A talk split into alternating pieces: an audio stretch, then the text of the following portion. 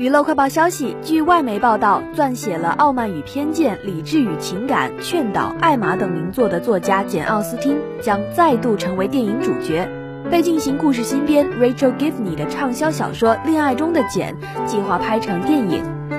Amazon 和 Denovi 影业拿下了改编权，由艾丽莎·道恩执导。该书讲述奥斯汀加入了一场浮士德式的交易来寻找爱情。结果从一八零三年时间穿越到了如今，适应了现在奇怪的约会习俗，并爱上了一个当代男子，